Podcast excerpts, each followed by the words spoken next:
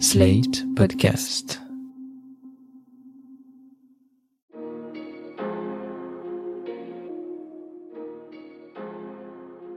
Bonjour et bienvenue dans Le Monde Devant Soi, le podcast d'actualité internationale de Slate.fr.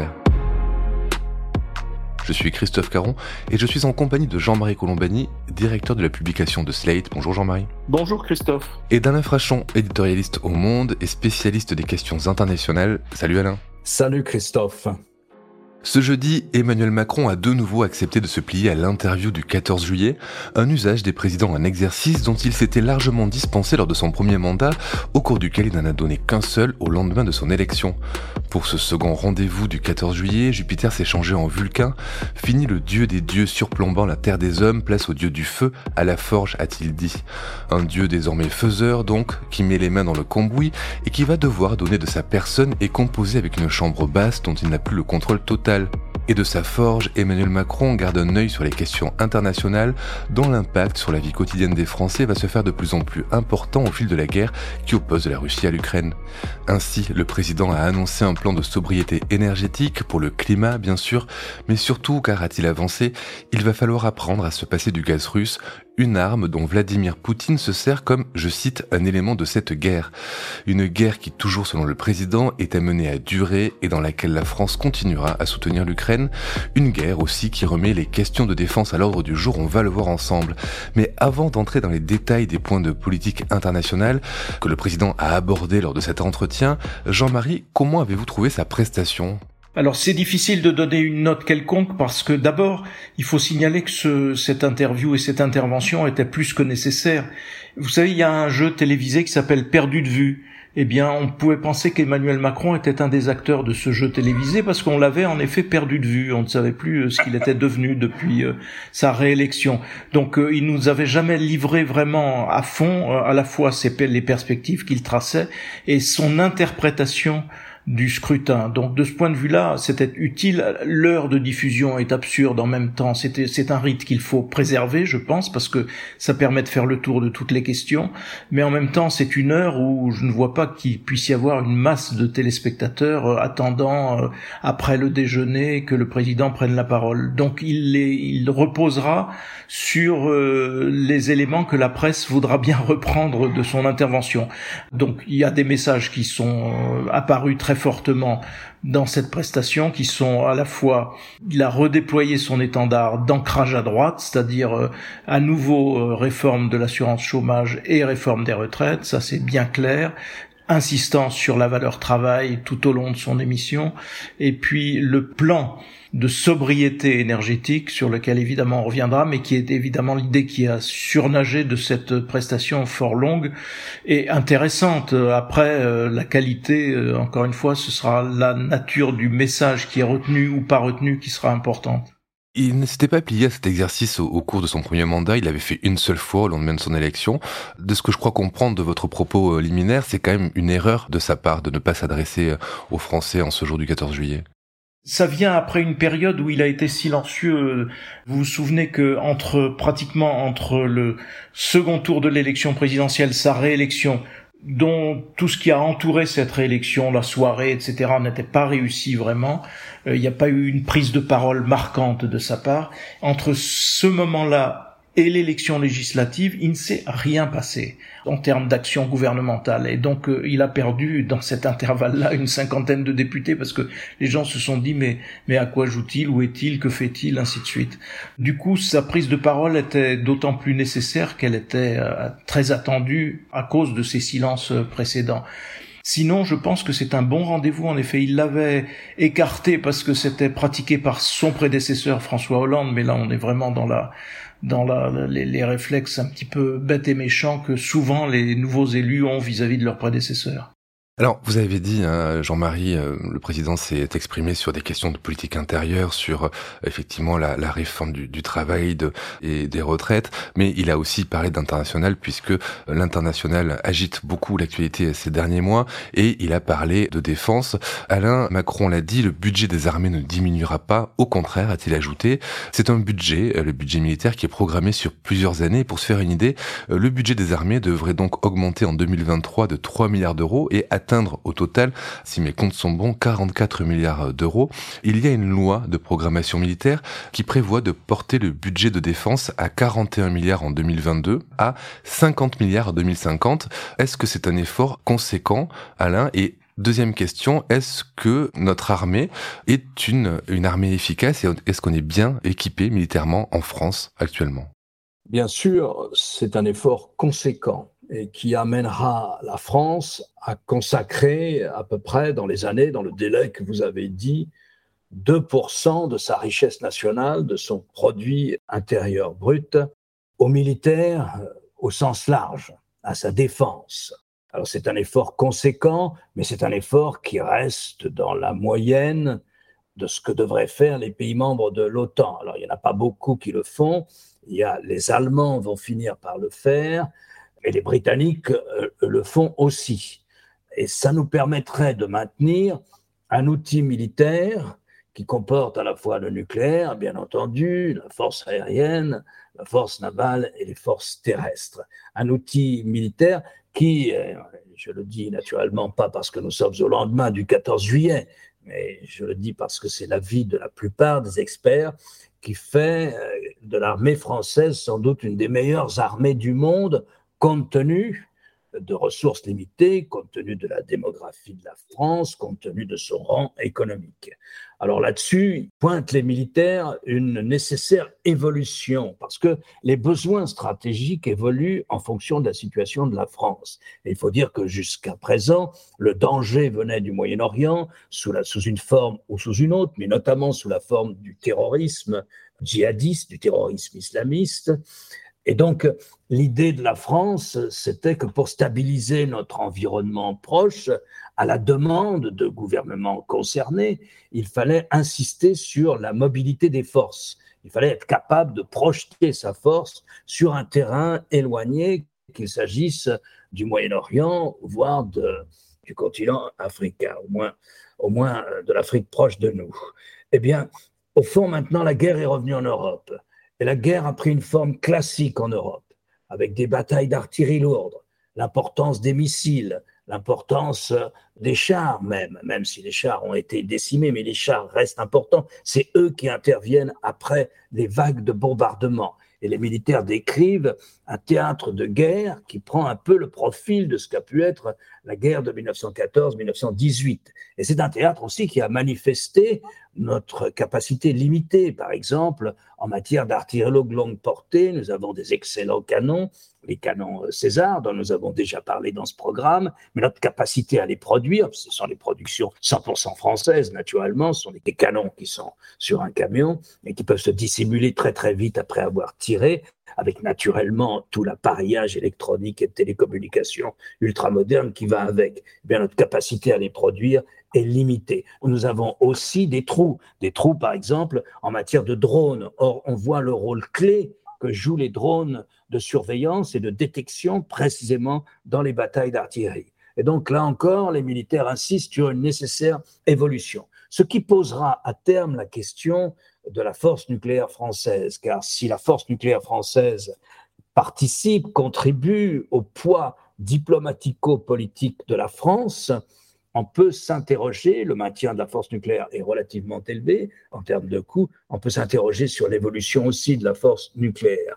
Voilà, un pays qui consacre donc à peu près 2% de sa richesse, pas tout à fait 2% en ce moment, et qu'il ne faut pas analyser uniquement en termes de dépenses, parce que ça n'aurait pas de sens. Ça, les Américains savent très bien ça, et les Britanniques aussi. Ce n'est pas de la dépense brute, c'est de la dépense pour les industries d'armement, pour les télécommunications, pour l'automobile, pour les industries de transport, et j'en passe. Il y a toute une euh, chaîne de retombées économiques générales qu'il faut prendre en compte lorsqu'on parle de 2% de notre richesse nationale consacrée à la dépense militaire. Jean-Marie, c'est quand même un, changement de, point de vue parce qu'il me semble que ces dernières années, ces dernières décennies, on avait plutôt tendance à, baisser euh, le budget de la défense ou en faire une variable d'ajustement.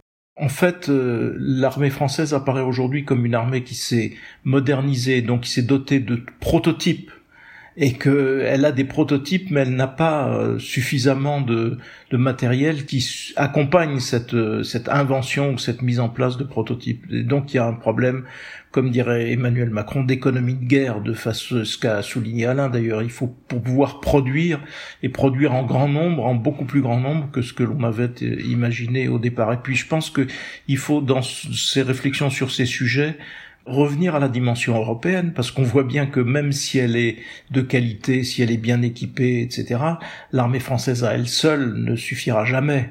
Et donc euh, à une situation tendue en Europe, donc euh, euh, ça nous ramène à la réflexion sur la dépense et la défense européenne, et ça nous ramène aussi à ce changement majeur. Jusqu'à présent, la Grande-Bretagne ayant quitté l'Union européenne, il y a une seule armée à prétention mondiale entre guillemets, en tout, cas une seule armée réputée pour sa qualité, pour son efficacité, mais aussi qui est nucléarisée, c'est l'armée française. Simplement demain, si l'Allemagne met effectivement les 100 milliards d'euros qu'elle a promis de mettre sur sa dépense militaire euh, en chantier, on aura un autre paysage. On aura l'armée allemande et l'armée française. Ce ne sera plus du tout le même paysage qu'aujourd'hui. Donc je pense qu'il faut aussi avoir, euh, avoir cela en tête. Et à propos de la tendance baissière euh, du budget de la défense sous les présidents précédents? La rupture, d'ailleurs, avait été un petit peu anticipée par Emmanuel Macron parce qu'il a commencé à augmenter la dépense euh, militaire euh, dès le début de son premier quinquennat. Les autres, moi je me souviens de, de Pierre Mauroy, premier ministre de l'Union de la gauche à l'époque de François Mitterrand président. On était dans une période où Pierre Mauroy disait il nous faut maintenant recueillir les dividendes de la paix. Et les dividendes de la paix, pour lui-même et pour tous les gouvernements qui ont suivi, ça a été la réduction des dépenses militaires. Et le reformatage des armées a été très rude. Il a été d'ailleurs euh, le plus rude à l'époque de Nicolas Sarkozy, qui a été celui qui a probablement le plus réduit les effectifs des armées, avec euh, cette euh, période où il y avait à la fois très grande restructuration industrielle, je parle de la période Mitterrand, et donc euh, l'apparition du chômage de masse, des grosses difficultés de restructuration, et en regard, euh, l'armée à qui on demandait de réduire ses effectifs, de réduire son périmètre, était assez exemplaire dans l'art et la manière de restructurer précisément et de restructurer sans j'allais dire sans traumatisme, sans même si euh, localement quand vous enlevez un régiment d'une petite ville ou d'une ville moyenne, évidemment ça pèse sur l'économie locale. Et donc on a vécu les 30 dernières années sous euh, ce mot d'ordre, on a touché les dividendes de la paix et maintenant il faut réarmer, c'est un changement en effet majeur. L'autre euh, grande annonce de cette euh, élocution, c'est le plan de sobriété énergétique. Alors c'est moins dans une démarche écologique, hein, à vrai dire, hein, qu'économique, puisque en fait le président met en garde sur la fin du gaz russe.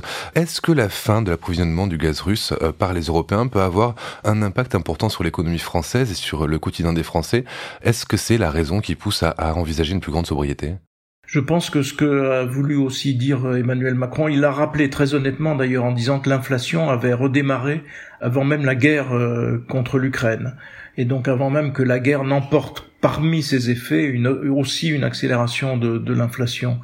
Donc il y avait des facteurs qui préexistaient. Le facteur qui préexiste pour nous, c'est évidemment la lutte contre le réchauffement climatique et tous les plans qui vont avec le Green Deal au niveau européen et au niveau national, les, les plans successifs et celui que vient d'annoncer Emmanuel Macron sur la sobriété énergétique combine les deux au fond. Elle est le résultat d'une réflexion indispensable et d'une accélération nécessaire en matière de lutte contre le réchauffement climatique et en même temps des conséquences de la fermeture des robinets de gaz russes qui vont en effet peser sur euh, sur l'ensemble des populations. Et de ce point de vue-là, ce sera pas une partie de plaisir en termes d'opinion, parce qu'il va falloir justifier que euh, fasse justement des restrictions qui vont être ramenées dans l'opinion à bien davantage qu'à la lutte contre le réchauffement. Ils vont être ramenés aux sanctions et une partie de l'opinion va se dire mais on ne comprend pas pourquoi on a pris ces sanctions vis-à-vis de la Russie puisque en retour elle ferme ses robinets et nous oblige nous à des restrictions donc nous allons souffrir par ricochet au fond des sanctions que nous avons infligées à la Russie. Et donc de ce point de vue-là, c'est un, une double difficulté en termes d'opinion qu'il faudra surmonter d'ailleurs, parce que, comme l'a très bien répondu Emmanuel Macron à ses interlocutrices, vous auriez voulu qu'on fasse quoi face à l'invasion de l'Ukraine? Qu'est-ce qu'on pouvait faire d'autre que prendre des sanctions, hormis évidemment euh, une troisième guerre mondiale, ce dont personne ne veut? Bruxelles travaille euh, de son côté aussi sur un plan de sobriété énergétique. Quel est-il et dans quelle mesure il pourrait inspirer euh, le, plan français? Je vais essayer de, vous dire quels sont les principaux points du travail que mène en ce moment la Commission européenne à la demande des États pour euh, dessiner le profil d'un plan de sobriété énergétique. Mais avant, je voudrais faire une remarque sur ce qu'a dit Jean-Marie. Une des questions clés va être celle de la résistance, de la résilience des opinions publiques cet hiver lorsque nous rentrerons dans une phase difficile en matière de coûts énergétiques pour les particuliers comme pour les entreprises. Et de ce point de vue, il faut bien comprendre d'où vient l'inflation. Parce que la facilité démagogique sera de dire l'inflation, c'est à cause des sanctions prises parce que nous soutenons l'Ukraine. Pas du tout. L'inflation, comme l'a dit le, président Macron, l'inflation, elle a au moins trois ou quatre causes profonde. La première, ce sont les politiques de largesse monétaire, d'argent facile, menées depuis 2008 et même depuis avant pour faire face à différentes crises de la croissance. La seconde et la vraie cause de l'inflation, c'est la pandémie. La pandémie qui casse les grandes chaînes de fabrication multinationales et qui fait que l'offre n'arrive pas à suivre la demande, donc les prix explosent. Naturellement, la guerre est venue se rajouter là-dessus. Mais il ne faut pas laisser s'installer cet argumentaire, comme disait Jean-Marie, que l'inflation, la hausse des prix de l'énergie, c'est exclusivement à cause de la guerre. Non, l'inflation a au moins deux autres causes structurelles profondes auxquelles nous n'aurions pas échappé. Alors, les 27 ont demandé, naturellement, à la Commission de préparer, d'esquisser un plan de sobriété énergétique, et j'imagine que celui qu'adoptera la France, le Parlement français, suivra grosso modo des lignes générales. Le Financial Times, le quotidien britannique Financial Times, hier, a pu lire un exemplaire de ces propositions. Ce ne sont encore que des propositions.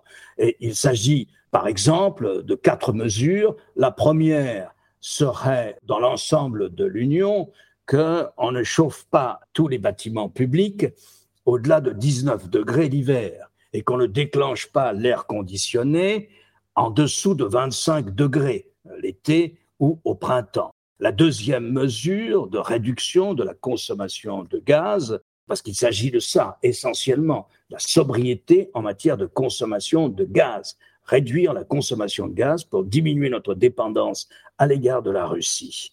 La seconde mesure, c'est donc de repousser les délais de fermeture des centrales nucléaires lorsqu'il y a des plans de fermeture des centrales nucléaires au sein de l'Union européenne. La troisième mesure serait aussi de repousser les plans, les programmations de fermeture des centrales à charbon, qui sont celles qui sont accusées d'émettre le plus de gaz toxique. Eh bien, il faudrait repousser ça et accepter qu'il y ait des exemptions à la législation communautaire en matière de contrôle des émissions de gaz émises par les centrales à charbon.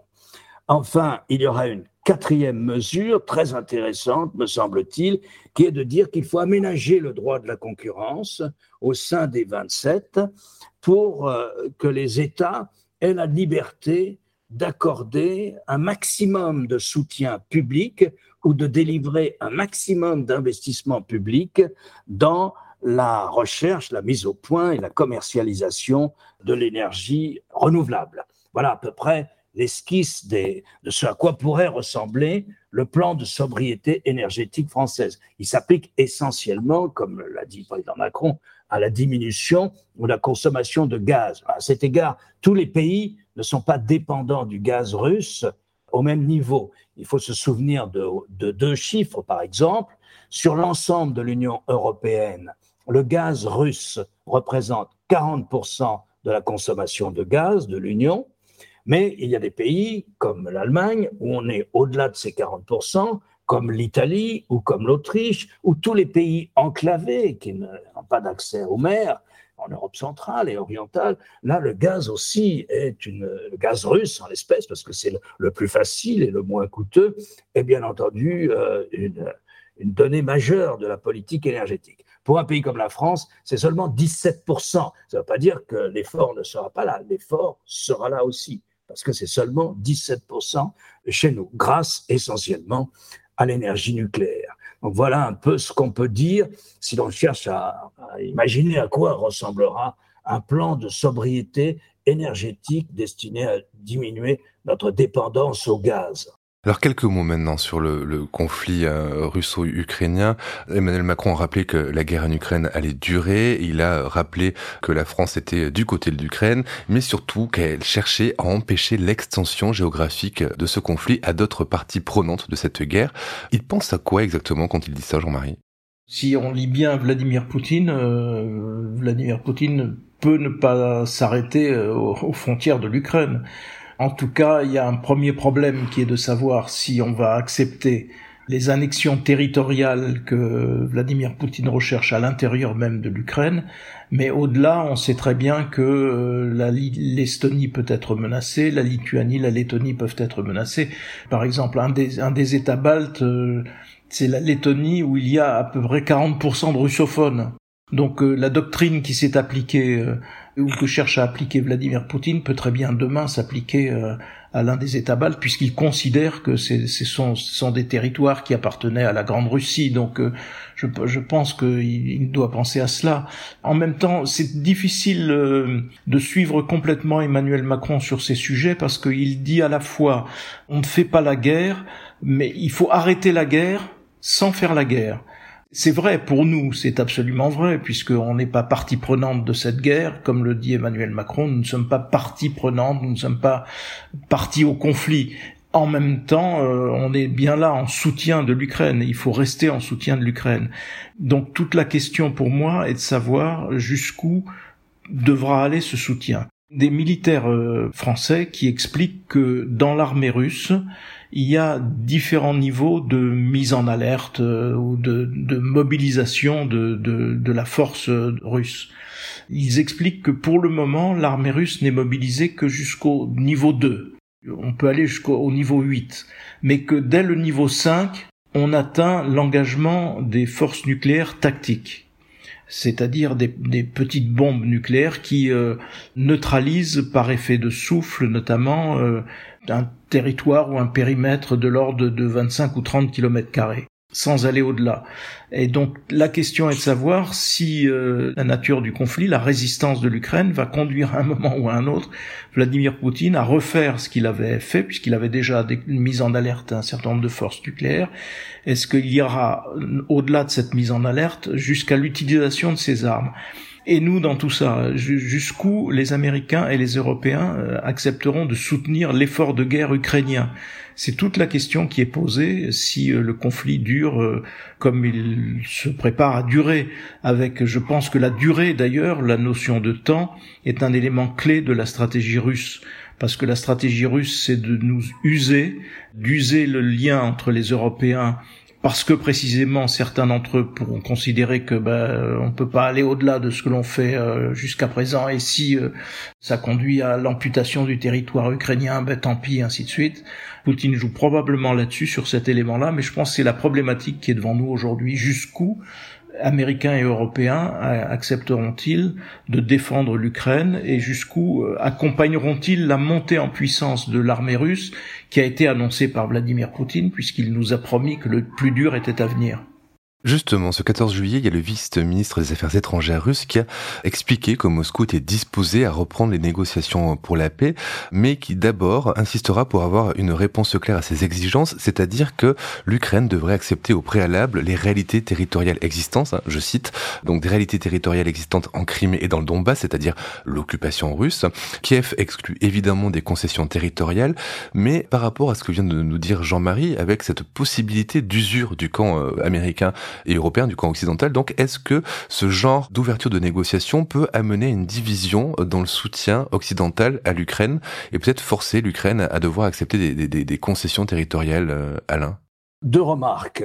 Premièrement, je crois qu'il faut prendre les Russes au mot chaque fois qu'ils laissent entendre qu'il y a une possibilité de négociation. Et nous ne l'avons pas fait lorsque, par exemple, les Russes ont dit, eh bien, nous avons fait un geste d'accalmie lorsque nos forces ont quitté cette île qu'elles avaient prise au début de la guerre en mer Noire, l'île aux serpents. À ce moment-là, il fallait immédiatement que la France, la Grande-Bretagne ou les États-Unis proposent un projet de résolution pour aboutir à un cessez-le-feu et à une négociation sur la base du droit international. Il faut prendre les Russes au mot, il faut les mettre en minorité devant la communauté internationale si face à ce projet de résolution, ils mettent leur veto.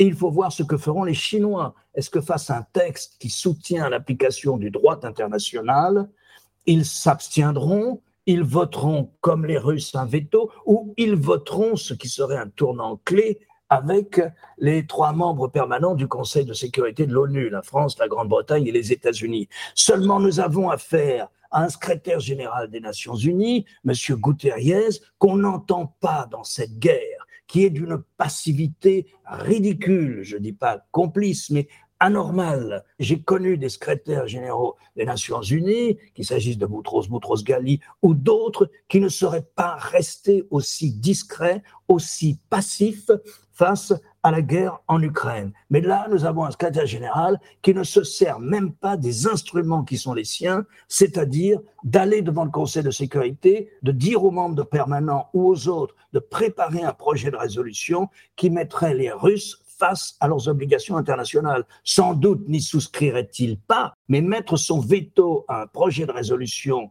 qui propose d'appliquer le droit international au conflit Ukraine et Russie, ça commencerait à peser un peu, ne serait-ce que sur l'opinion russe, et ça mettrait aussi les Chinois devant leurs responsabilités. Donc voilà, aujourd'hui, il n'y a aucune négociation, pas la moindre perspective. Il y en avait une amorcée en Turquie, mais elle est au point mort. Et si vous permettez, encore une remarque, on parlait de durée. Les Russes s'installent dans la durée de la guerre. Deux exemples. La semaine dernière, le Parlement russe, la Douma, vote une double législation destinée à placer l'économie russe en état de guerre, c'est-à-dire que toutes les entreprises du secteur public, privé, des services ou de l'industrie sont au service de l'effort de défense nationale si elles sont sollicitées.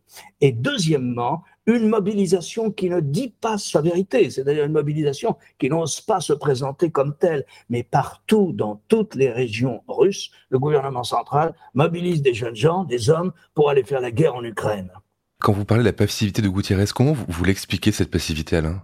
Ah, écoutez, euh, je ne veux pas apporter de jugement de valeur. J'imagine que, je ne sais pas, une question caractérielle, euh, je ne sais pas. Il y a un moment, dans une situation aussi tragique que celle-là, et les 48 heures que nous venons de traverser euh, sont suffisamment tragiques pour faire réagir, il faut sortir des règles du protocole il faut taper du poing sur la table, il faut convoquer la presse, il faut faire du tapage médiatique, il faut obliger la Russie à répondre à l'égard du droit international. Ça n'arrêtera peut-être pas la guerre, mais ça, si vous voulez, on comprendra mieux où on est, dans quelle situation on est.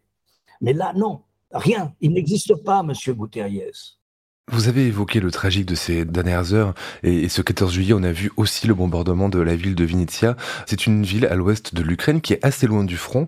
On dénombre euh, au moins 23 morts et des dizaines de blessés, dont de nombreux civils. C'est une frappe assez euh, étonnante dans le cadre d'une guerre purement militaire.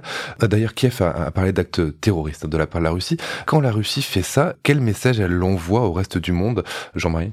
Ah ben, un message, je fais ce que je veux, hein, je veux dire, c'est, je fais la guerre comme je sais la faire, c'est-à-dire en écrasant principalement les populations civiles. C'est ce qui se passe depuis le début. Hein, donc, euh, simplement, ce qu'il faut voir aussi, c'est que c'est un, un missile qui a été tiré d'un sous-marin euh, posté en mer Noire. Et donc là, moi, je continue de penser que euh, c'est une des clés de l'éventuel redressement ukrainien que d'essayer de porter atteinte davantage à la flotte russe qui est, qui est en mer Noire.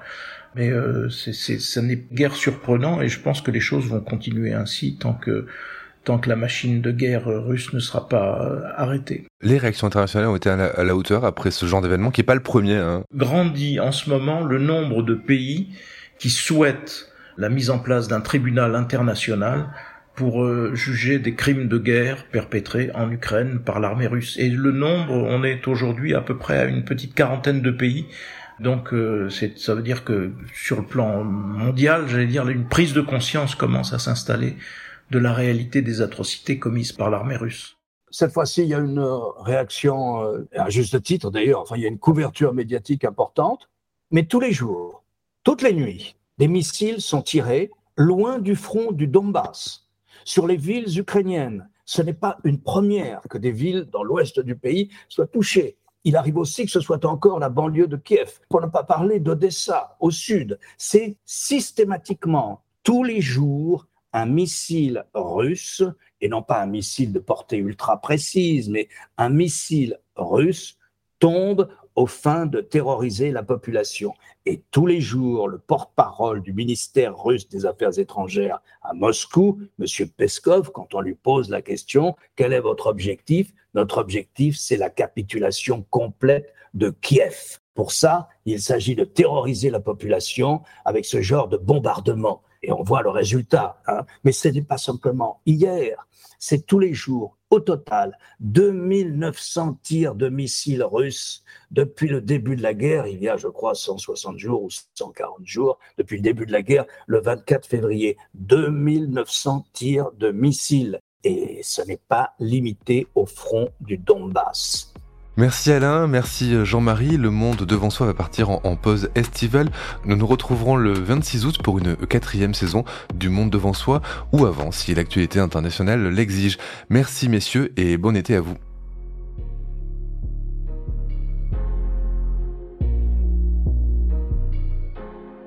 Retrouvez le monde devant soi chaque vendredi sur slate.fr, votre plateforme de podcast préférée.